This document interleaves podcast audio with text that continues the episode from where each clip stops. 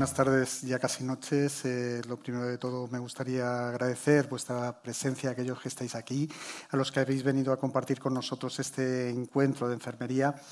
Eh, también agradecer a aquellos que están en sus casas, que nos están contemplando vía remoto y sobre todo a Sanofi, que ha hecho posible este, este Asthma Night Live, eh, en el cual enfermería cobra protagonismo.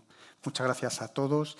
Y únicamente empezar comentando eh, que este acto, más que una clase magistral, pretende ser un acto, digamos, de participación. Sí que nos gustaría que después, al final de la charla, del diálogo que pretendemos mantener, eh, hagáis vuestras preguntas, interaccionéis, tenéis un, digamos, eh, participéis este, en, todo lo que, en aquellas dudas que os pueda presentar. Bien, vamos a tratar, que el título de, esta sesión es el paciente en el centro de la consulta de asma grave y para comentar, para desarrollar este tema, cuento, con la colaboración de David Díaz Pérez, un compañero, un amigo, creo. Eh, trabaja en el Hospital Universitario Nuestra Señora de Candelaria, de Tenerife, y esta es la unidad de apoyo de la Dirección del Servicio Canario de Salud en el proyecto EQS. Muchas gracias, David. Gracias a ti, Valentín, por la invitación. En primer lugar, y a Sanofi también por hacer lo posible. Y nada, preparados, preparados para hablar y para escuchar, para hablar de mucho, mucho tiempo de asma, ¿no? Me dejarás hablar hoy, sí me vas a dejar. Te dejaré el tiempo que estime oportuno, David. Una vez más, eh, nuestro compañero viene de Canarias y la, cuestión temporal viene siempre con una hora de menos. Así que es una cuestión a tener en cuenta. Nos gustaría tanto David y a mí hacer un recordatorio de, nuestra compañera de Mara, que iba a estar aquí con nosotros, pero que por circunstancias personales no puede estar aquí. Un beso, Mara. Nos te echamos de menos. Creemos que podías haber aportado también muchísimo en este, en este, en este foro. Y bueno, eh, hemos, eh, nos hemos dividido el trabajo David y yo. Y hemos eh, llegado al acuerdo de que yo me iba en corte digamos, a, a encargar de la parte que yo considero más fácil, ya que soy el moderador, pues por supuesto me quedo con la mejor parte. Y dentro de esta mejor parte, la parte, digamos, más fácil, sí que me gustaría comentar con vosotros pues, una serie de cuestiones, de, situaciones en el diagnóstico y en la valoración de asma. David se encontrará o desarrollará el aspecto más de la educación terapéutica y en el aspecto más, más amplio y durante toda la intervención, pues yo le estaré preguntando, porque David es un lujo tenerlo a él y, poderle interrumpir, sobre todo para que clarifique mucho sus conceptos. Bien, en cuanto a, digamos, al diagnóstico de asma, ¿no? ya lo vemos en, el, algoritmo que nos muestra eh, GEMA.552, en el cual digamos que nuestras herramientas para llegar al diagnóstico de asma, con las pruebas digamos que ya consideramos clásicas, como puede ser la espirometría, eh, el test de broncodilatación, la variabilidad del feno, la, la prueba de broncoconstricción, ¿no? tanto con, agentes directos o indirectos, ya sea metacolina, manitol.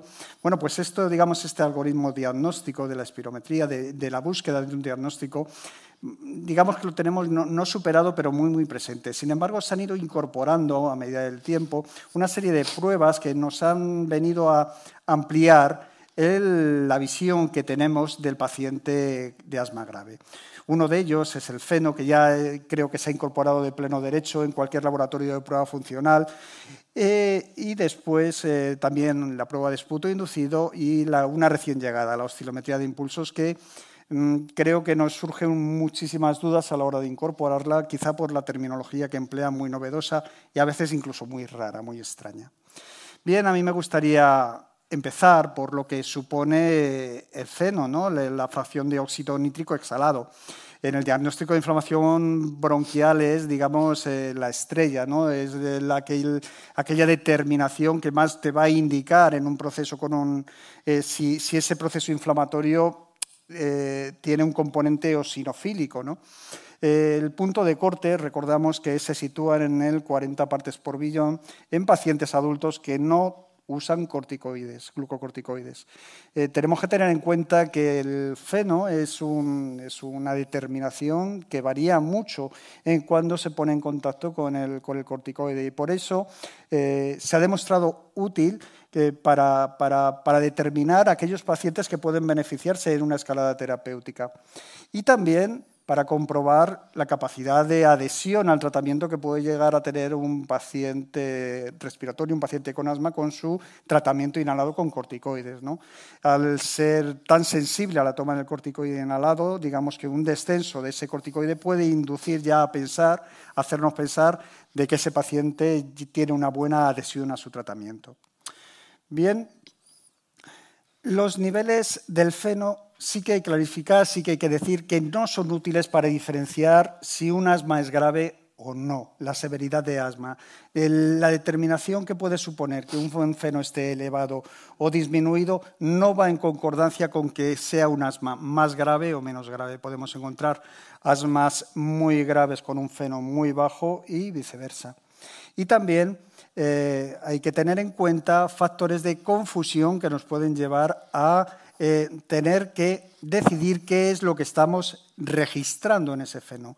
Tenemos que señalar que hay factores que disminuyen el feno, como puede ser el tabaco, el ejercicio físico, las propias maniobras espirométricas que realizamos, fármacos, los corticoides orales, pero también hay factores que aumentan el feno y el más importante, a mi modo de ver, es la coexistencia con la rinitis alérgica, un elemento muy importante, pero que además puede ser, digamos, Mm, orientador hacia un paciente que en este momento puede que no tenga asma, pero que sí que tenga una rinitis eh, severa y que pueda derivar en un proceso, en una patología asmática.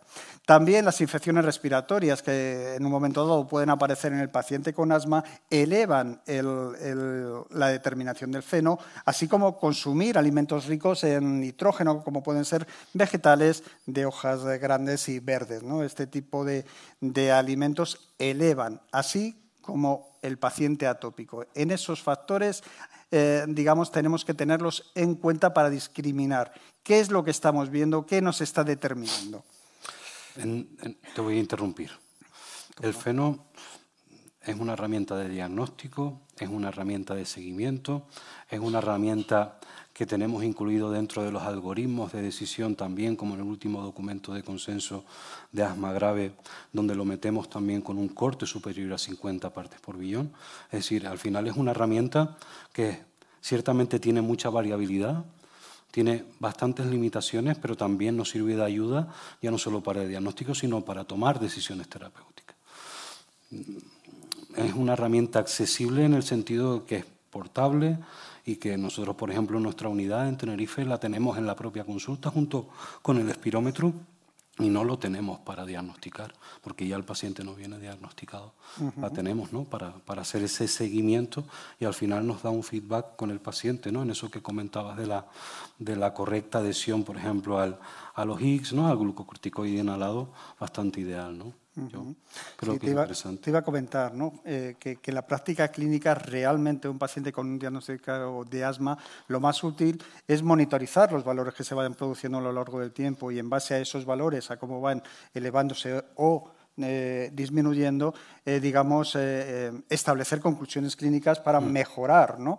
mm. el proceso terapéutico del paciente. O sea que como herramienta es una herramienta muy útil precisamente por lo que tú has dicho. Es relativamente fácil de hacer, relativamente. Yo siempre eh, comento de que, bueno, esa, esa, especificación fácil, bueno, pues todos hemos tenido nuestros problemas a la hora de encontrar con determinados pacientes en los cuales ha sido complicado, pero relativamente fácil y sin embargo nos va a dar mucha información, ya no solamente de los volúmenes, que era lo que yo te estaba comentando antes, de eh, la espirometría, test de broncodilatación, sino que va a ampliar eh, la visión que tenemos del paciente con asma. Nos va a dar una determinación de, un proceso en el cual se puede beneficiar de ese, dato objetivo, de ese dato de feno. ¿no? En cuanto a la técnica, pues no os voy a contar mucho más porque todos yo creo que si no la conocemos, bueno, pues es, se realiza una expiración de un flujo constante a 50 mililitros por segundo durante 10 segundos frente a una presión positiva de entre 5 y 20 centímetros de, agua de, de presión. Lo que produce es una elevación en el velo del paladar y, digamos, en ese momento aísla eh, lo que son las fosas nasales de lo que es el conducto respiratorio inferior y, por tanto, el valor que nos debería de dar es únicamente de fenobronquial. Pero vuelvo a insistir, hay que tener en cuenta que una rinitis, una rinitis crónica, va a elevarnos siempre ese nivel de feno. Y puede llegar a elevarlo hasta un 50%, o sea que es una cantidad considerable para tener en cuenta. De igual manera que una infección concomitante eh, respiratoria puede llegar a elevarlo hasta un 100%. O sea que son factores a tener en cuenta, tanto para discriminar como para tomar nota de qué es lo que está sucediendo en ese, en ese paciente. ¿no? Bien, la segunda técnica de la que os, eh, me gustaría hablar hoy es de la prueba de esputo inducido, que consiste en el reencuentro de células inflamatorias eh, en una secreción bronquial. Eh, supone una exploración no invasiva y es la más eficaz, realmente es la más eficaz para valorar la inflamación. ¿Qué tipo de células están precisamente en el centro de nuestra eh, actividad de estudio. ¿Qué es lo que realmente hay? Cogemos una muestra, una secreción de esputo, conseguimos eh, analizarla y ver cuál es la célula predominante. ¿Son eosinófilos? ¿Son neutrófilos? ¿Qué es lo que nos encontramos ahí? Por tanto, es una herramienta muy valiosa para eh, identificar, para predecir respuestas terapéuticas. Eh, puede ser útil en el diagnóstico del asma, en asmáticos con mala evolución de su enfermedad, a pesar de tratamiento con glucocorticoides, muy útil. En la prevención de exacerbaciones eh, eosinofílicas asmáticas, en el estudio de asma grave no controlado, en el manejo de la tos eh, crónica. Es decir, la utilidad es muy alta. Y sin embargo es una técnica que no se suele incorporar, ¿no? es, es una de las grandes desconocidas, no. Se suele incorporar a los laboratorios de, eh, de función pulmonar. Nosotros en nuestro hospital tenemos la suerte de sí poderla realizar. Eh, el esputo inducido es, eh, es, la recogida de una muestra de origen bronquial obtenida en pacientes que no tienen una expectoración espontánea y por tanto hay que inducirlas con nebulizaciones continuadas de soluciones hipertónicas. Eh, sin embargo, también hay que decir que a partir del COVID se ha considerado esta técnica como una técnica de alto riesgo. ¿no? Mm. Tenemos, tenemos que tener en cuenta primero el alto número de aerosoles que se genera. Estamos dando eh, aerosol de suelo hipertónico y todo lo que se genera a nivel ambiental. Vamos a estar eh, manipulando secreciones. Por tanto, hay que tener mucho cuidado para proteger a los pacientes, pero sobre todo, pero sobre todo también para aquella persona responsable que va a realizar esta técnica. O sea que tenemos que tener en cuenta el consenso, un consenso que se realizó a cuenta de, del COVID para eh, proteger y para identificar de qué manera correcta se tiene que realizar esta técnica. En la bibliografía que encontráis al final de la diapositiva podéis encontrar ese consenso y creo que es interesante que lo consultéis. Bien, en la prueba del esputo inducido no requiere una preparación previa, mm, no hay que hacer retirada de, medicación, todo lo contrario, el paciente tiene que contener, seguir teniendo su medicación. Sí que obviamente necesitamos un consentimiento informado en el cual nos autorice la realización de la prueba y en el que se le explica por qué se le hace y los posibles riesgos que se pueden encontrar. Eh, sí, si lo pensáis con lógica, es, digamos, interesante que no desayunen, no tomen nada sólido por la posible contaminación, porque lo que vamos a tratar es de estimular una tos productiva y, por tanto, a veces sí que podemos encontrar esa contaminación por alimentos a la hora de conseguir la muestra. En el procedimiento, ¿qué es lo que se hace? Pues bueno, eh, lo que se realiza es una solución salina hipertónica entre el 3 al 7%. Nosotros en nuestro hospital utilizamos al 4% en una serie de nebulizaciones continuas durante 6 minutos. la estimulación con, con, soluciones hipertónicas puede tener como paradoja una broncoconstricción y para ello siempre lo que tenemos que hacer es proteger a nuestros pacientes con betados de acción corta previo a la estimulación. Y, por supuesto, iremos haciendo espirometrías eh, de control para comprobar la estabilidad del paciente, la evolución del paciente eh, y que esté lo más, eh, digamos, tranquilo posible durante toda la prueba.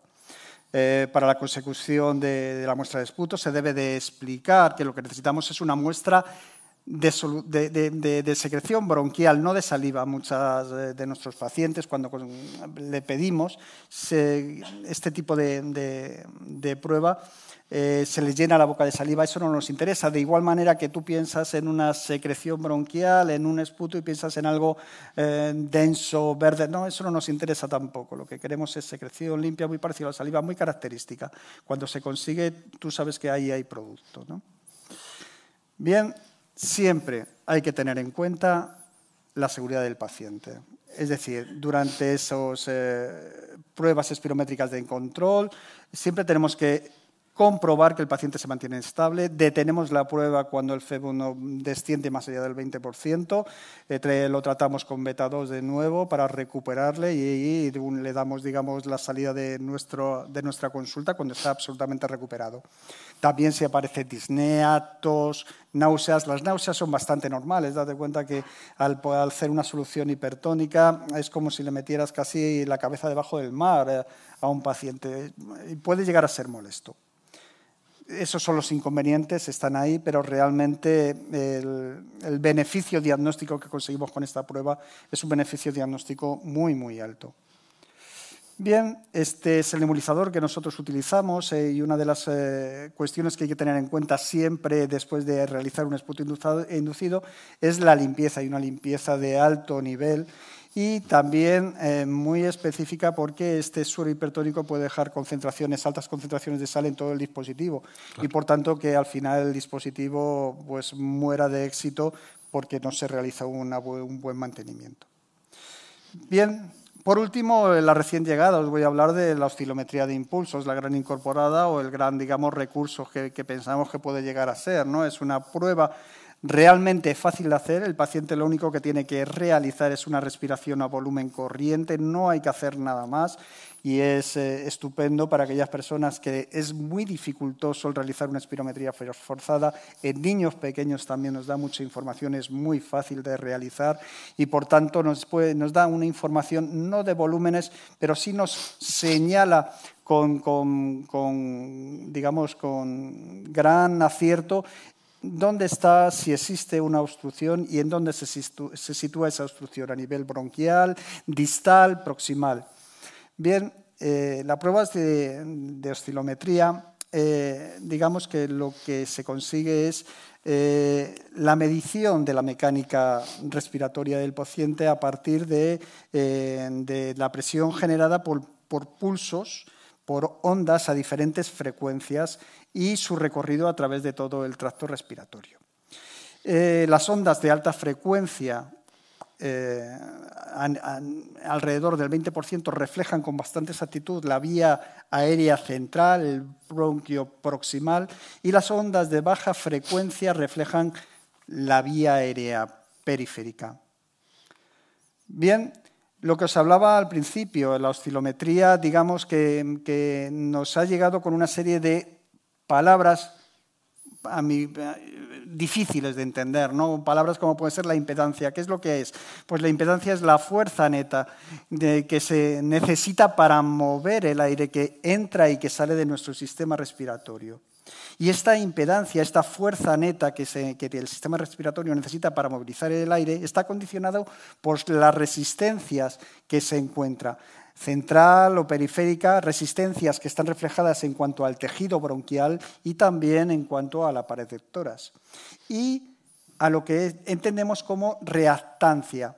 Las reactancias son, para definirlos, las propiedades elásticas del pulmón y los movimientos inerciales de, ese flujo de aire que nosotros iniciamos y que nosotros, eh, digamos, eh, eh, inspiramos y exhalamos. ¿no? es la columna de aire que entra y que sale de la, vía aérea de las áreas de conducción. Y por último, el FRES, que es la frecuencia de resonancia. Es aquel punto en concreto donde las fuerzas elásticas y las fuerzas inerciales de la entrada de aire se igualan, llegan a cero en distintas frecuencias.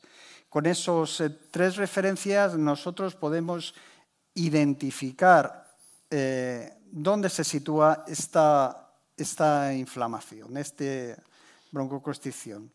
Bien, a manera burda, para que yo me he entendido así, espero que vosotros también me entendáis. Quiero que sigáis este ejemplo, ¿no? Este, digamos, puede ser nuestro canal, nuestro tubo respiratorio. Bien, lo que nosotros vamos a estudiar justamente es la impedancia, las fuerzas que necesarias para la entrada y la salida de aire. Y nosotros, frente a esta fuerza de entrada y salida, lo que vamos a estar lanzando son ondas. Ondas a diferentes frecuencias, desde 5 hasta 20, como os he comentado. Bien, las frecuencias altas se corresponden con el bronquio proximal, las frecuencias bajas con bronquio distal. Bien, dependiendo de esas resistencias que esa onda se encuentre en la entrada y la salida, nosotros podemos identificar dónde se encuentra la eh, inflamación. No encontramos resistencia, por tanto, tanto la frecuencia a 5 Hz como a 20 Hz van a estar disminuidas.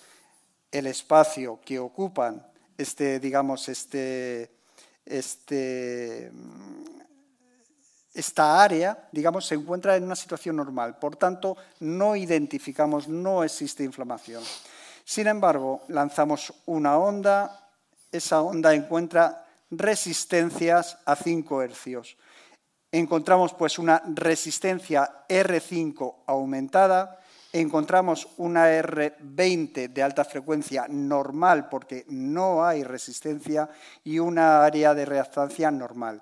Por tanto, identificamos una resistencia distal. Encontramos una R5 elevada, R20 disminuida y área de reactancia normal.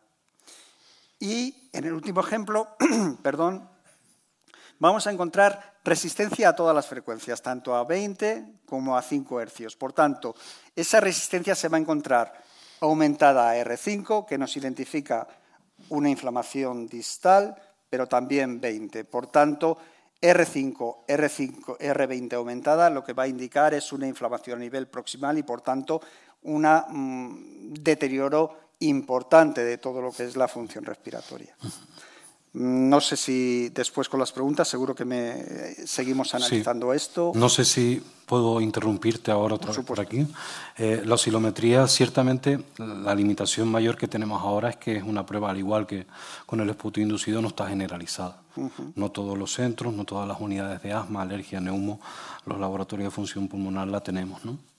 Eh, y existe cierto o gran desconocimiento sobre la técnica, al igual que la interpretación. ¿no? A mí me gustaría, si puede ser, que me comentaras con tu experiencia, lo que has hecho hasta ahora, qué barreras encuentras a nivel técnico, es decir, a la hora de instruir al paciente, la preparación del paciente antes de hacer esta prueba, y si tienes a lo mejor algún comentario más sobre criterios de aceptabilidad, criterios de repetibilidad, ¿no? igual que probablemente existen con la, bueno, que existen también con la espirometría y con otras pruebas de función pulmonar.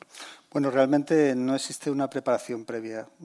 Es igual que si tú le fueras a hacer una preparación similar a la que pueda ser la indicación de, una espirometría. No hay ninguna preparación. Realmente es una prueba muy sencilla de hacer. Únicamente tienen que respirar a volumen corriente por la boca. Obviamente tenemos que sellar la nariz para que no haya confusión. También debemos aplastar lo que son la imagen característica que se ve en distintos, eh, distintos cuadros en el que se aprietan los carrillos porque lo que realmente estamos emitiendo es una onda y lo que no queremos es que rebote o que dé artefactos a nivel de la cavidad oral. Así que, por tanto, esa expresión de, apretar los carrillos es muy característica.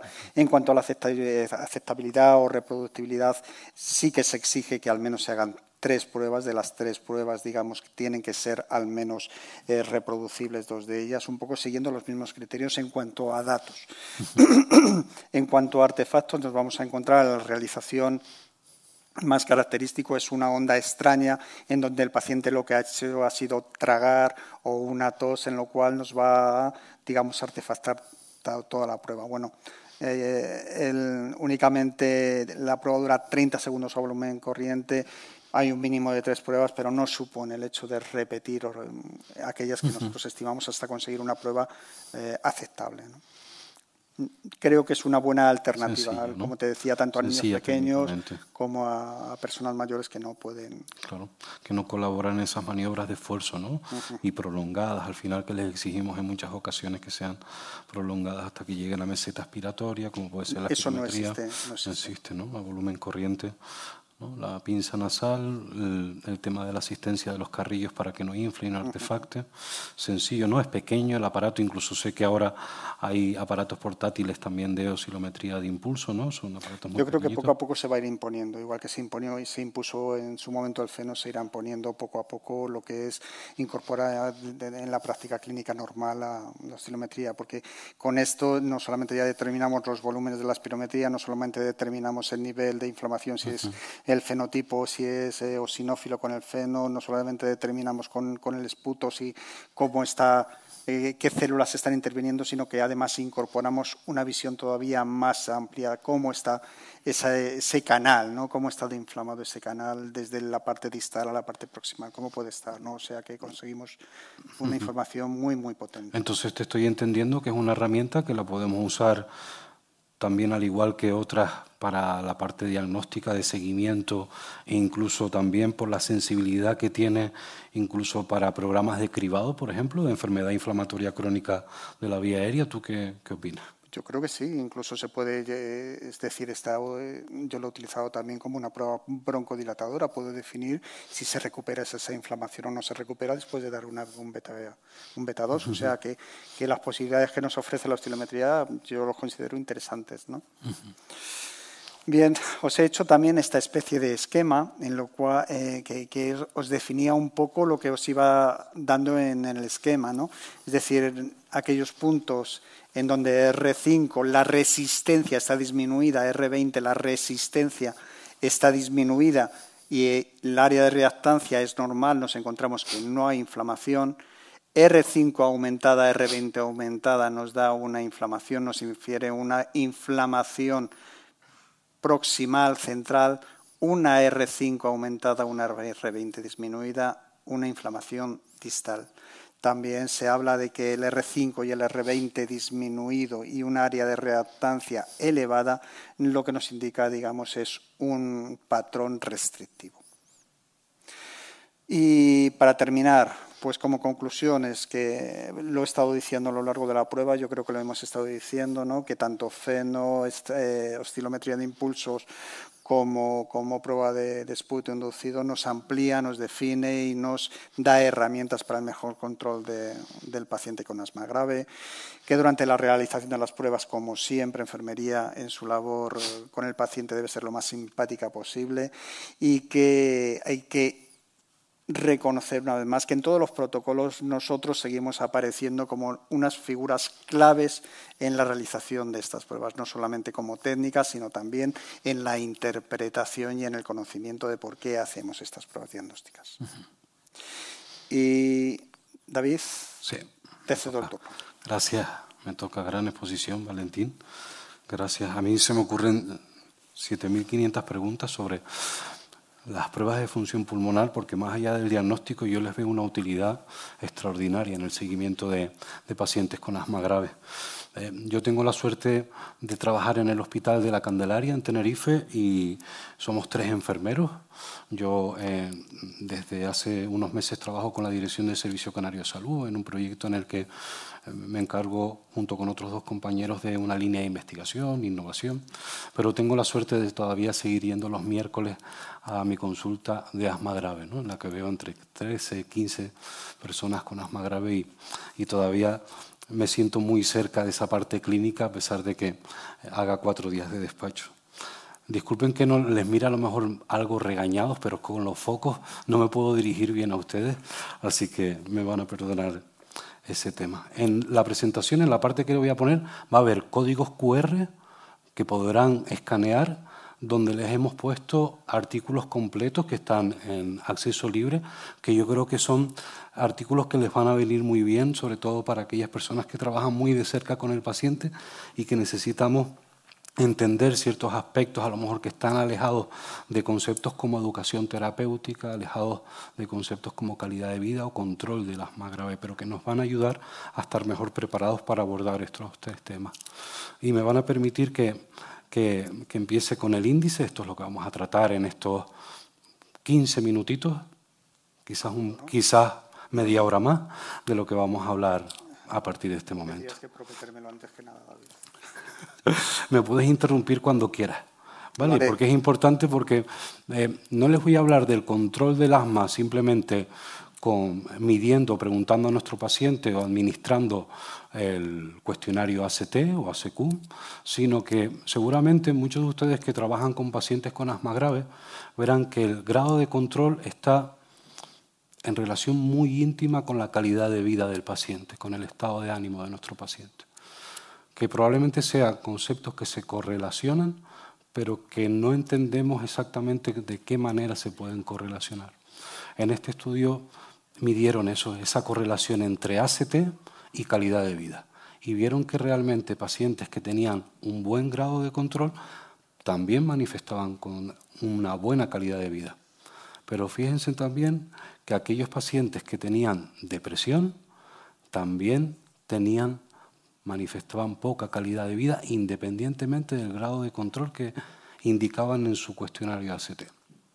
Es importante también saber, como pueden ver en esta tabla de aquí de la derecha que cambios, pequeños cambios de un punto en la escala de AQLQ, por ejemplo, hacían que hubiera una asociación en negativo hacia el control del asma. Es decir, pequeños cambios en la calidad de vida del paciente, en todo lo que es su puntuación, en todas sus esferas, se asociaba, por ejemplo, con un peor control. Y esto es importante a la hora de abordar el paciente, no solo preguntándole únicamente sus síntomas respiratorios o cuántas veces toma, por ejemplo, el tratamiento de rescate o cómo durmió o si por la noche le despertaron los pitos o las sibilantes, sino que hay que ir un poquito más allá y explorar otras dimensiones. Este estudio también se apoya en esa tesitura. Cuando aumentamos el grado de control, mejora nuestra calidad de vida porque nos sentimos más libres de enfermedad y por lo tanto vamos a ser capaces de hacer muchas más cosas. El paciente con asma sabe perfectamente que su enfermedad es crónica, que no se va a desprender de ella, pero que su objetivo, sus expectativas es que en un momento dado pueda hacer cosas que ha dejado de hacer o que pueda al menos intentar cosas que había dejado de intentar hacer.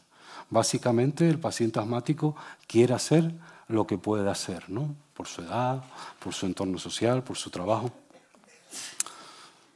Fuera de lo que es el control, la calidad de vida, hay un aspecto que nos preocupa mucho a los enfermeros, y es que el paciente se tome su tratamiento. Que se tome el tratamiento y sabemos por estudios de hace muy poquito que estamos por encima del 76% de no adhesión terapéutica. Fíjense en este estudio, también recientemente publicado, lo que hicieron es que cogieron un montón de niños asmáticos, le pusieron un dispositivo electrónico y querían ver cómo se comportaba, si se tomaba o no se tomaba el tratamiento. Y entonces ellos vieron que había tres patrones de adhesión, es decir, tres patrones de administración de tratamiento. Y era interesante en este estudio porque fíjense en la afirmación que hacen aquí, y es que dicen que simplemente la medición del porcentaje de dosis tomada es suficiente que no tenemos que tener en cuenta nada más, que podemos encontrar pacientes que se toman el tratamiento y se lo toman de manera persistente y siempre, y podemos tener pacientes que no se lo toman y que es difícil cambiar ese patrón de conducta. Pero claro, cuando hablamos de eso, vamos a esta revisión y vemos que nos dice algo totalmente contrario. Nos dice que el paciente cuando no se toma el tratamiento tiene un motivo. La escala TAI lo que hace es que me divide la no adhesión en tres patrones de incumplimiento. Errático, deliberado e inconsciente. Fíjense lo que comentan en esta revisión sistemática, donde dicen que la necesidad percibida de tratamiento por parte de los pacientes estaba influenciada, contaminada por las creencias que tenían hacia él. En primer lugar, efectos secundarios a corto y a largo plazo. Preocupaciones también sobre la seguridad del fármaco y posible adicción a los tratamientos del asma. Y en población más joven toda la parte del estigma social. Aquí, aquí perdóname, David, si te interrumpo. Y, lo considero importante. ¿no? el hecho de, la sensación percibida por la sociedad en el cual la toma de medicación inhalada es o bien menos, menos medicación o lo que justamente está estigmatizada. ¿no? Es decir, que un paciente que sabe que esa es la medicación indicada para su tratamiento, pero que no lo toma por vergüenza, Hay un, hay un estudio, el Realize, eh, en el cual llegan a identificar que hasta el 50% de los pacientes reconocen que no usan, no usan tratamiento por, por vergüenza. ¿no? ¿Eso, ¿Eso se podría cambiar? Es complicado. Yo tengo la suerte también de tener estudiantes de enfermería, residentes, ¿no? Entonces yo les pongo como objetivo para su rotación, les pongo, vamos a intentar identificar la actitud del paciente. Y hay cuatro tipos de actitudes. Actitud de aceptación, ambivalencia, escepticismo y negación. ¿Cuáles son los que tienen mejores niveles de adhesión? La aceptación y la ambivalencia. Y los que tienen peores niveles de aceptación sería escepticismo y negación. Y básicamente por dos aspectos fundamentales. Uno de ellos es la necesidad que tiene el paciente de ser tratado. Yo necesito que me trate, necesito estar mejor. Y el segundo aspecto es la preocupación relacionada con el tratamiento. ¿Y cómo se combate? Se combate con información, con educación, siendo transparente con el paciente, informándole sobre todo y haciéndolo parte de la toma de decisiones, dejándole la puerta abierta que pueda haber en algún momento cambio de tratamiento si él lo quiere así. Porque la realidad es esa. Tenemos que cambiar su actitud. Los olvidos de tratamiento normalmente lo que están tapando son un patrón de no adhesión deliberado. Esas falsas creencias, ese estigma social, tenemos que intentar cambiarlo poco a poco. Y una de las maneras en las que se cambia, sobre todo en aquellos pacientes que tienen una alta necesidad de ser tratados para mejorar su calidad de vida, es cumpliendo de manera rápida sus expectativas, haciendo pequeños cambios que tengan un alto impacto en la calidad de vida del paciente o que lo perciba como tal aunque sepamos que esa decisión o esa recomendación no es del todo correcta, pero que si conseguimos el objetivo de que de hoy a la siguiente visita, en una semana, 15 días, el paciente perciba que está un poco mejor, ya lo tenemos enganchado. Probablemente sea un paciente que si persistimos en ese acompañamiento que tenemos que hacer como enfermeros, nos encontremos con un paciente con buena adhesión terapéutica. en este mundo digital, como no traerles una diapositiva en la que hablamos de herramientas digitales para mejorar la adhesión terapéutica. Y aquí les traigo en este estudio, como pueden ver, tres combinaciones, ¿no? la e-health, la mobile health y la telehealth. Y fíjense en algo súper importante y que es bastante visual, estos son tres meta-análisis, fíjense que realmente lo que se asocia con, a la intervención como mejor o como más eficaz para mejorar los niveles de adhesión es lo que tenemos todo el día en la mano. Todo lo que sean estrategias que estén dirigidas a un dispositivo que el paciente, que el usuario, que la persona lo tenga en la mano continuamente, va a tener mayor, mayor eficacia.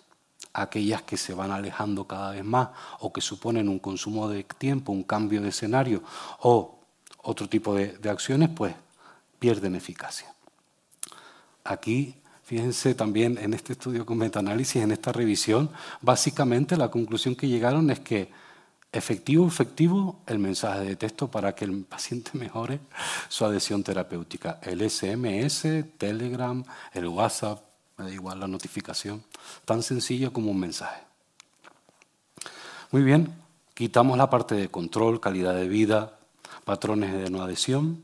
Recuerden sobre todo que la gran parte de los motivos de la no adhesión vienen por la parte de no adhesión deliberada, es decir, hay algo que está escondiendo mi paciente que no me está diciendo, no me está transmitiendo. Mi trabajo es averiguarlo, rascar. ¿Sí? Los olvidos normalmente tapan cosas que a lo mejor desconocemos y que por las prisas no podemos llegar. Por lo tanto, y esto es una pregunta que le lanzo aquí al señor López y a la audiencia que está por aquí, ¿qué es más importante? ¿Que el paciente se dé el tratamiento o que se lo dé bien? ¿No? Tenemos que a ver si conseguimos contestar esta pregunta de aquí al final y no decir pues que se lo dé bien, no, no, sino que la razonemos un poquito. En la parte de comorbilidades en asma grave es importante y esta tabla, la 7.3 de la GEMA, de la, de la GEMA 5.2, fíjense que estos son todo comorbilidades y agravantes en el asma grave. Y he señalado cuatro, fíjense muy bien. Reflujo gastroesofágico, obesidad, síndrome de apnea del sueño, que ya no se llama así, sino se llama apnea obstructiva del sueño, AO, y la psicopatía, ansiedad y depresión. Y ahora fíjense en la siguiente diapositiva. Dos estudios, 2021-2016, donde me aparecen una serie de enfermedades, entidades, y que he rodeado también las mismas cuatro que aparecen en la tabla de agravantes y comorbilidades de la, 7, de la GEMA 5.2. Pues todo lo que ustedes ven aquí son comorbilidades asociadas, efectos secundarios asociados a qué? A la toma continua de corticoides. Por lo tanto, entendemos o podemos sacar la conclusión o, o pensar o discutir, si quieren, podemos debatir que muchas de las comorbilidades que tienen nuestros pacientes asmáticos y que sirven como agravantes de su control y de su enfermedad, probablemente vengan de una historia de consumo de corticoides brutal. Y que esas medidas correctivas, preventivas, de diagnóstico y detección precoz no las hemos llevado a cabo. Nosotros nos llegan los pacientes muy tarde a la unidad de asma grave, con consumos de corticoides, con dosis acumuladas de corticoides superiores a un gramo en los últimos 12 meses, con presencia de comorbilidad cardiovascular, con osteopenia, con disfagia, con obesidad, con apnea del sueño, etc. Fíjense la importancia que tiene, por lo tanto, controlar estas comorbilidades e intentarlas detectar de manera precoz. Vamos a centrarnos en dos de estas que hemos señalado, la apnea obstructiva del sueño y la obesidad. Y luego, posteriormente, vamos a hablar de la rinosinusitis crónica con poliposis nasal y la aérea. Fíjense que la prevalencia de la apnea obstructiva del sueño entre poblaciones asmáticas puede llegar hasta el 70%. Y esto está debido a esto que ustedes ven aquí, a los corticoides inhalados, a los corticoides orales, a los corticoides sistémicos, que lo que hacen es que producen cambios estructurales en la vía respiratoria durante el sueño el 35% de las poblaciones con clínica de apnea obstructiva del sueño notifican asma. Y esta viene derivada por la hipoxia intermitente crónica con la consiguiente inflamación y remodelación de las vías respiratorias inferiores. Fíjense. una parte, una parte ¿no? que ha supuesto que ha supuesto la, la aparición de la nueva medicación biológica que con, el descenso eh, de la toma de corticoides orales por parte del paciente con asma grave. ¿Tú crees que sí que hay una repercusión y una repercusión importante? Brutal. Brutal. Eh, bueno, eso están los estudios pivotales, ¿no? que, se, que se presentan, cómo se ve que los pacientes que inician, que están con eh, corticoides de mantenimiento, como hay un descenso del consumo, incluso muchos de ellos, un gran porcentaje de ellos, se les retira, finalmente siempre haciéndoles, por favor, la prueba de cortisol basal para no meterlos en insuficiencia suprarrenal.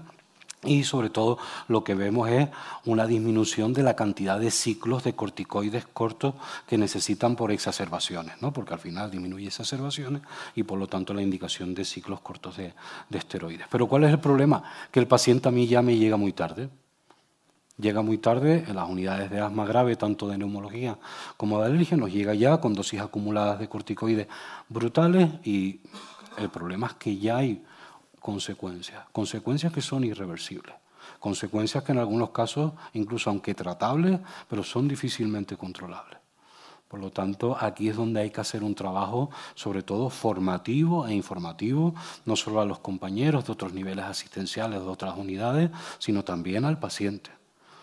Hay un estudio cualitativo que pregunta sobre las percepciones que tiene el paciente que tiene tratamiento con corticoides de mantenimiento. No lo he puesto aquí la referencia, si quieren después me la piden y se las doy.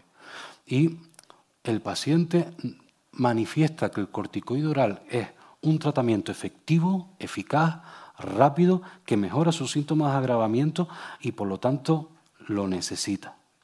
Acuérdate de la actitud, ¿no? Pero también le preocupan los efectos secundarios, pero al final es un desbalance, un coste-beneficio. Porque al final los efectos secundarios de los corticoides son a medio plazo, me aparecerán dentro de cinco años, ahora no lo tengo, ahora estoy muy aficiada. Y lo vuelvo a tomar, pero sobre todo hay automedicación, porque si yo mando un ciclo corto de prednisona de cinco días y me dan una caja de 28, pues claro, pues tengo 23 comprimidos guardados en casa mirándome cada vez que me aparece un pito ¿verdad? O que tengo un poquito de tos y tiendo a coger y me meto yo otro ciclo de corticoides.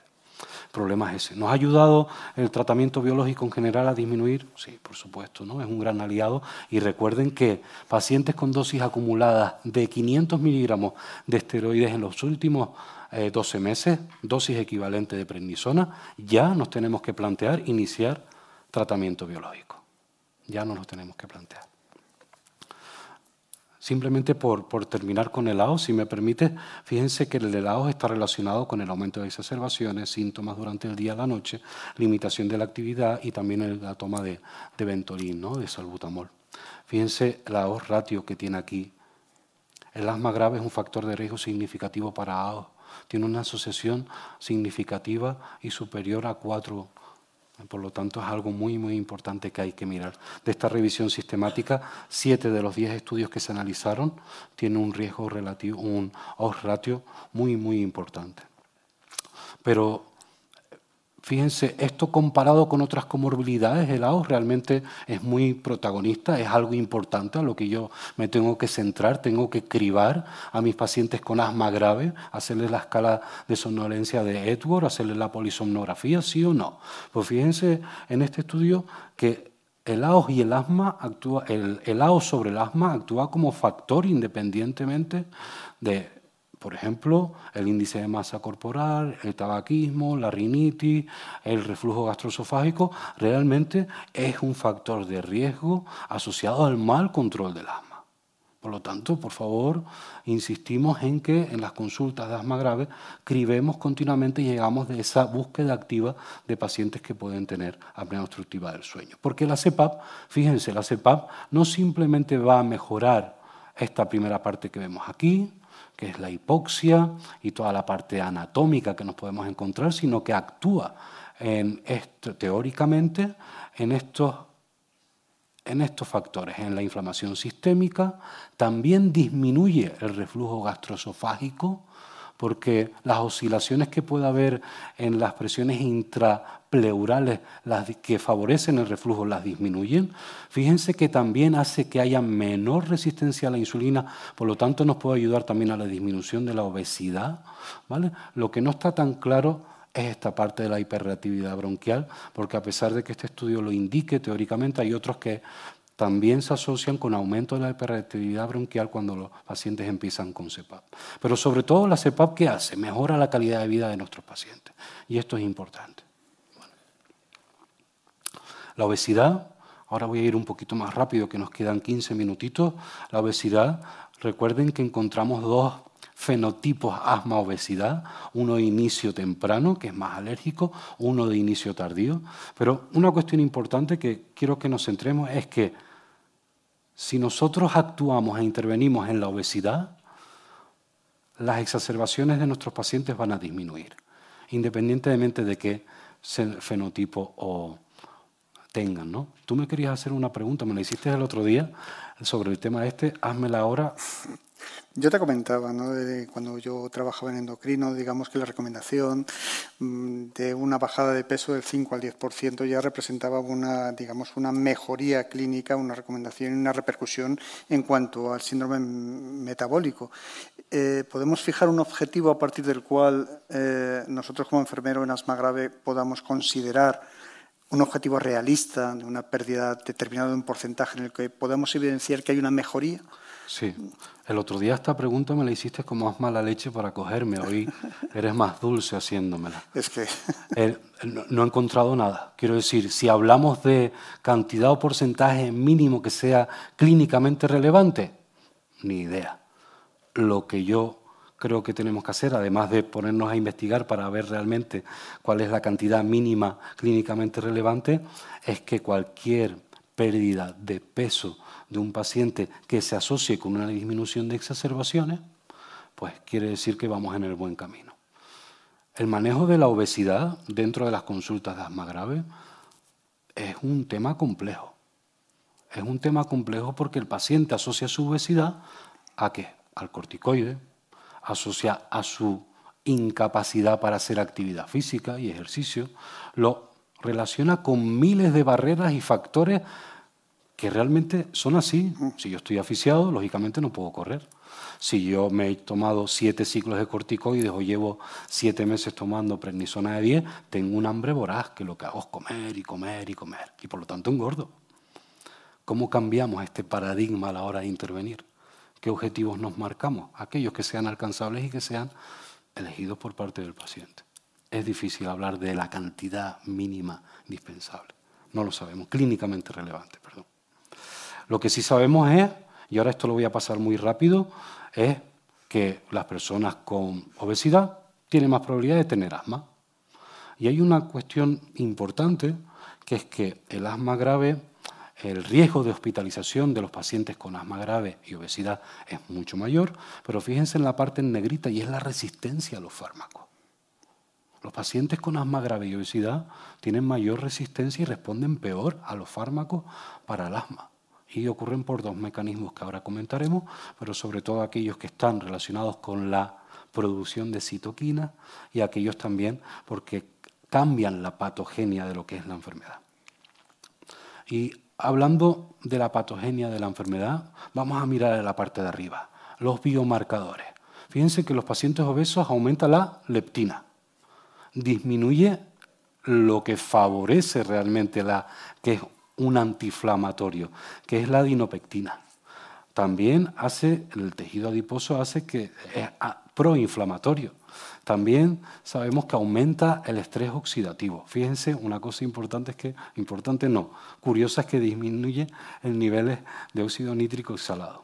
Fíjense que disminuye el FEP1, aunque hay estudios que dicen que en adultos no tanto que disminuye la reserva aspiratoria, disminuye también el volumen residual, disminuye el peak flow, aumenta la hiperrespuesta bronquial y también disminuye la eh, respuesta al broncodilatador. Pero, ¿qué problemas clínicos nos dan los pacientes con obesidad y asma?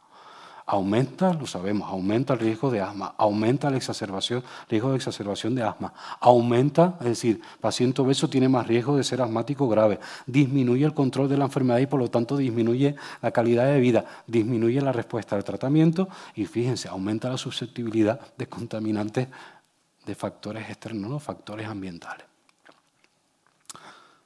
Importantísimo si quieren entender un poquito más lo que hace la leptina, lectura súper recomendada, súper comprensible y que nos va a ayudar sobre todo a explicarle al paciente por qué tenemos que hacer o por qué tenemos que instaurar acciones que disminuyan de peso. Muy importante. Y aquí yo les propongo un nombrete que es la tridada apnea, obesidad y AOS, porque hay estudios que dicen que un paciente asmático que tenga obesidad y que tenga agua tiene más riesgo de tener ventilación mecánica no invasiva durante ingreso y tiene más riesgo de ingreso. Por lo tanto, es algo que tenemos también que intentar trabajar, detectar y prevenir. Muy bien, aquí vemos también eh, una diapositiva de un agravante que nos mostraban en la 7.3, de la GEMA 5.2, y fíjense que el 80% de los pacientes con asma tienen síntomas crónicos nasales. Fíjense que el 43% de los asmáticos graves tienen rinosinusitis crónica con poliposis nasal, que sabemos que además también si se une la área, la enfermedad del asma grave empeora muchísimo su pronóstico, su seguimiento, su calidad de vida. Es una entidad que tenemos que detectar, que tenemos que vigilar. Normalmente, tanto eh, en los servicios de alergia como los servicios de neumología, la vía aérea superior, como era algo chiquitito, que no nos interesaba tanto, pues nada, congestionado, un spray nasal, vaya al otorrino y se pincha cuatro trigones. El concepto de enfermedad inflamatoria crónica de la vía aérea como vía aérea respiratoria única nos ha hecho cambiar, nos ha hecho pensar y nos ha hecho siempre pensar que todo el arsenal terapéutico tiene que ser eficaz, no solo para la vía aérea inferior, sino para la vía aérea superior. Por lo tanto, es una entidad que asociada al asma y al asma grave hace que la calidad y el impacto a nuestros pacientes sea brutal. Tratamos todos estos temas en la consulta y esto le tenemos que dar una forma un poco de programa dinámico, continuo, individualizado, un programa de educación terapéutica. en el que, como tú bien sabes, hay que hacer un diagnóstico educativo. Y ese diagnóstico educativo se hace de diferentes maneras, con la anamnesis y de manera en los contactos que tenemos con nuestro paciente. Pero realmente los programas de educación terapéutica sirven para algo? ¿Realmente han demostrado eficacia o no? Fíjense que aquí les he puesto una serie de estudios, lo, hice una revisión narrativa sobre la educación terapéutica y control del asma, y fíjense la modalidad de la intervención online, como ha indicado o muestra eficacia, ¿dónde? En la adquisición de conocimiento. Pero los planes educativos presenciales, cara a cara, mirándonos así a los ojitos como tú y yo ahora, esos dan como resultado mejoras en el control, calidad de vida, función pulmonar, etcétera, etcétera. En aquellos aspectos que realmente tienen un impacto importante en la progresión y en la historia natural de la enfermedad. ¿Y qué pasa? Ahora mismo hay una corriente importante sobre la intervención del paciente activo en los pacientes con enfermedades crónicas a través de las escuelas de pacientes. ¿Realmente hay alguna diferencia? ¿El paciente activo forma mejor al paciente porque está hablando entre iguales? ¿Porque el señor que me está diciendo todo esto siente o ha sentido lo mismo que yo? En principio, según este estudio, no hay diferencia significativa. Eso no quiere decir que no invirtamos esfuerzo en formar pacientes activos que nos ayuden a reforzar todo el conocimiento educativo, terapéutico a los otros pacientes. Pero no hay diferencias, no es mejor ni, ni peor. Aquí en este código QR les lanzo 23 citas bibliográficas con las que hice esta estructura de programa educativo donde combino intervención presencial, intervención online e intervención de refuerzo y de resolución. Son temas generales en las que cada uno les da el contenido que quiera y siempre de manera individualizada. Ahora les vamos a hablar un poquito de, lo que nosotros hacemos en nuestra unidad. Todo lo que ven aquí es lo que nosotros hacemos en nuestra consulta de asma grave. Estos son el tipo de cuestionarios que nosotros administramos. ACT, SNOT 22, el EVA también y el ARQ, que es una herramienta recientemente validada, que ese es el código QR con lo que se pueden descargar, que me mide también el riesgo de exacerbación de esas personas asmáticas. Calidad de vida con el mini AQLQ, el test de TAI, el test de Morisky Green, la retirada fármacos de farmacia, va Saldaña para conocimiento, cribado de eh, eh, apnea obstructiva del sueño con la escala de somnolencia, HATS para la ansiedad depresión y cuestionarios de alexitimia también. Luego, eh, nuestra farmacéutica, que creo que nos puede estar viendo desde Tenerife, ha elaborado y ha diseñado un registro de toma de corticoides para que tenga el paciente en casa y poder así facilitar, porque además de lo que le prescriben, queremos que nos escriba lo que se automedica. Y luego también a todos nuestros pacientes asmáticos, en aras de mejorar su conocimiento, tenemos un escritorio virtual que también diseñó INMA junto con otro compañero farmacéutico, donde tienen informaciones varias, guías de práctica clínica, fichas técnicas, programas de soporte, etc. Y esto lo unimos con pruebas objetivas, porque tenemos pacientes que necesitan números, es decir, he mejorado 87 mililitros del FEP1 respecto a la espirometría de hace un año, y para eso él es mucho bien, aunque no sea clínicamente relevante, pero para él ya es un aspecto positivo. Entonces nos apoyamos en, este es nuestro espirómetro, el One, luego el feno que tenemos de fabricación eh, española, que se hace en el País Vasco, y después también tenemos los, los Flow. Luego tenemos un eh, servicio de alerta, es decir, a la farmacéutica le llega, cada vez que un paciente viene a urgencias, le llega una alerta, revisa la historia de ese paciente y si es una cuestión relacionada con una agudización, exacerbación o un motivo, nos avisa al equipo asistencial, tanto a enfermería como a neumología. Y luego tenemos todos el mismo formulario. Alergólogo, enfermero, farmacéutico y neumólogo escribimos todos en el mismo registro de pacientes. Por lo tanto, la información no se pierde, queda toda ahí.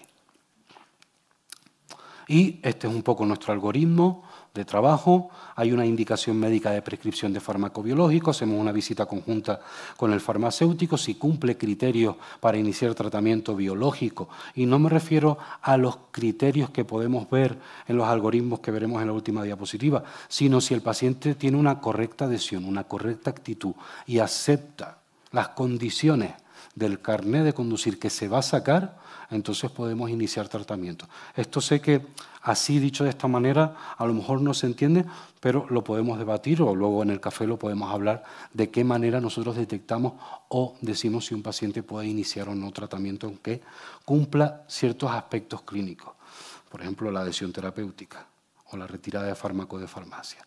Luego lo incluimos dentro de un programa de educación terapéutica, iniciamos el biológico cuando toque, hicimos una última visita antes de la autoadministración eh, junto con el, farmacéutico también y hacemos seguimiento compartido donde ciertamente durante, si hay estabilidad y control, el, el protagonismo del seguimiento de la farmacéutica hospitalaria. Criterios para que irse para casa. Los criterios que están abajo son los nuestros en nuestro hospital. Aceptación por parte del paciente, mínimo tres dosis. Mejoría de la CT al menos en tres puntos. Un TAI de 54. No visitas a urgencias ni hospitalizaciones y comprobación de técnica correcta. Criterios que dice el documento de consenso publicado hace unos meses para hacer autoadministración. Pequeñas diferencias. Fíjense que ninguna va dirigida a la mejora de adhesión o mejora de control una pregunta, es una pregunta además que llega desde fuera, David. Sí. Ante un paciente con asma controlado con un, eh, con asma controlado con un tratamiento biológico y que su poliposis nasal no está controlada, ¿podéis promover, aconsejar desde vuestra consulta de enfermería un cambio, un switch en la medicación? Sí. No, no, es que los, no es que la aconsejemos, sino que nosotros reevaluamos nuestros pacientes. Documento de consenso de asma de 2022 indica que tenemos que reevaluar a los pacientes cuatro meses. Guía Polina, publicada recientemente, revisión de tratamiento biológico en el paciente con poliposis nasal, seis meses. Nosotros reevaluamos. ¿Con qué reevaluamos? En los 22. ¿Cuál es la cifra mínimamente o clínicamente eh, valorable? Por ejemplo, en el SNOT, en principio no tenemos esa cifra, sí para cirugía y sí, por ejemplo, para tratamiento convencional, pero no para biológico. Pero si vemos cambios más allá de 10, 12 puntos nosotros en nuestra unidad, entendemos que puede haber una respuesta más allá de los criterios de respuesta que nos indican en la guía Polina, que ya está publicada y que, es de lectura obligatoria para todas las personas que hacemos, trabajamos con asma grave. Si yo sé que los eh, anti eh, IL5 receptor alfa, que sé que los anti-L4 eh, eh, receptor alfa, que me coge 4 y 13, que el OMA tienen una respuesta muy importante, una mejoría muy importante a los pacientes con poliposis nasal, que tienen EVAs, por ejemplo, superiores a 7, que tienen SNOT 22 superiores a 50, que ya han tenido cirugías previas y que durante esos cuatro meses iniciales no ha habido una respuesta, ¿me puedo plantear un cambio? Claro, se lo plantea el equipo porque revaluamos. El problema es si no revaluamos. Pero el problema está cuando yo trato a un paciente y le trato su asma y no tengo en cuenta su poliposis nasal y por lo tanto le indico un tratamiento que normalmente coinciden que tenemos buenos resultados para el control del asma y para el control de la poliposis nasal, pero hay fármacos que mejoran mucho más el, aspecto de la vía aérea superior. El no, cambio sería eh, digamos, eh, dejar de la mano de Dios ¿no? a un paciente que sabemos que clínicamente no va a estar mejor, no va a mejorar nunca. Claro. O va a ir, eh, o va a ir empeorando, ¿no? Pero, condenarlo a estar permanentemente con esa poliposis. Sí, yo tengo una paciente, te cuento un caso, tengo una paciente que es obesa, asmática, eh, que tiene poliposis nasal, pero tiene un SNOT de 3, nunca ha sido operada, está con su corticoide nasal, pero tiene una CT de 11 tiene una obstrucción al flujo aéreo en su FEP1 y en su cociente. Claro, no me, ¿qué necesita ser tratada en este momento? En ese caso particular, vamos a controlar, el, vamos a, y el tratamiento tiene que ir dirigido a mejorar el control de su asma. Porque la realidad en estos momentos es que el otorrino me dice que sus pólipos están por debajo de 5, el SNOT me dice que está en, mínimos, en leves, en, eh, por debajo de 20, que tiene una escala EVA de olfativa que está por debajo de 3. Pero ese paciente me puede cambiar en un momento dado, claro que me puede cambiar. Tengan en cuenta que el asma grave y la rinosinusitis crónica con poliposis nasal suele presentarse de forma tardía en muchos pacientes. ¿Vale? Puede presentarse. Por lo tanto, yo creo que exigiendo y sobre todo teniendo en cuenta que me obligan las guías de práctica clínica a revisar la respuesta parcial cada cuatro meses, a los cuatro meses o a los seis meses, como dice la Polina, pero muy dirigido a vía aérea superior, yo creo que es difícil que los pacientes se nos escapen porque entiendo que la revisión que se hace es crítica y que si no hubiera una mejora, pues podríamos plantear otro tratamiento biológico ¿no? que, pueda, que pueda mejorar, porque existe. Una pregunta sí o no, porque es que no tenemos tiempo y sí, sí o no. ¿Vale? Una pregunta desde fuera también. ¿Participáis en las unidades de asma grave de vuestros hospitales? ¿Tenéis un papel activo, David? Sí, nosotros, yo por ejemplo en mi hospital, la unidad de asma grave multidisciplinar, está la neumóloga, hay dos neumólogas, hay eh, tres enfermeros, eh, Javi e Irene, que los saludo desde aquí, una farmacéutica, que la saludo desde aquí, que quería estar para conocerte, no sé muy bien por qué. Hombre, es lógico. Y luego está eh, que trabajamos más conjuntamente.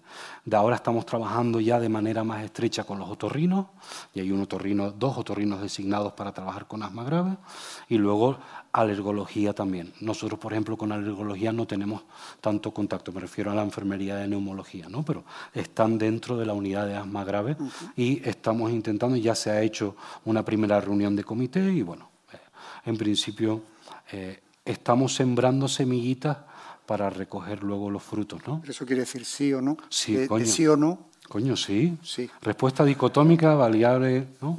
Sí, sí estamos trabajando conjuntamente, pero podemos mejorar todavía más. Esa bola de nieve se tiene que hacer más. Yo creo que, es una ambición que todos tenemos ¿no? en las unidades de sí, sí, participar de una manera más activa todo lo que nos dejen, porque además yo creo que podemos aportar muchísimo a esas eh, unidades de asma grave. Hombre, yo creo que todo lo que tiene que ver con cuidado, cuidando el asma, a, que a mí es que no se me ocurre otra enfermedad que se beneficie más del cuidado y del acompañamiento de un enfermero, sinceramente. Quiero decir, es una entidad en la que nosotros, como le decimos a los pacientes, seguro que Inma se ríe ahora, porque las tratamos, yo les digo, el asma es como si fuera una silla o una mesa con cuatro patas. Y una pata es la parte de tratamiento. Venga, esa es una de las patas. Y si se cae, a lo mejor se cae la mesa. Pero es que tenemos otras tres patas que tenemos que trabajar. ¿no? Todos los aspectos psicoemocional, social, laboral, etcétera, toda la parte de actividad física, nutrición que es fundamental y toda la parte de control de agravantes, factores desencadenantes, etcétera, que conllevan un consumo de tiempo, recursos educacionales, etcétera, etcétera, etcétera. Entonces son cuatro patas el problema es cuando viene un paciente que le indican un tratamiento biológico y lo primero que nos dice es que a ver cuándo empezamos ya para quitarme todo lo que tengo de tomar. Entonces no lo ha entendido bien, no se lo hemos explicado bien y ahí es donde ya empezamos a fallar, ¿no? Empezamos, pero claro, se tiene que notar, al final es una mochila cargada de piedras que cada vez se va poniendo más, se va poniendo más y al final que te pongan un tratamiento que te venden y que realmente es así, que mejora tu calidad de vida, pero que no sustituye el resto del tratamiento, ¿cómo se lo explicas a una chica de 25 años que quiere ser policía nacional y que lleva dos años preparándose las oposiciones y que no se puede presentar porque es una de las cosas con las que el médico cuando le haga revisión la va a echar fuera? es complicado, esa es la realidad que nos encontramos todos los días ¿no? con, con, los pacientes. pues yo creo que ya hemos, llevamos una hora y cinco minutos. y no te, no, no, te he tratado de... Se las dejo de fondo. Un minuto, un minuto. un minuto. Un minuto. ¿Con un minuto lo acabas? Eh, Como sí o no. No, a mí lo que me parece interesante... ¿Ya terminamos? ¿Sí? ¿Vamos a preguntas si quieren? ¿No? ¿Ya terminamos? Vale. Ya no hay más. Pues únicamente de nuevo agradeceros vuestra presencia, agradecer a aquellos que nos estáis viendo desde vuestras casas y agradecer una vez más a Sanofi esta oportunidad. David, es un placer escucharte, como siempre, se me hace corto, pero mm, las circunstancias pueden con nosotros. sin problema.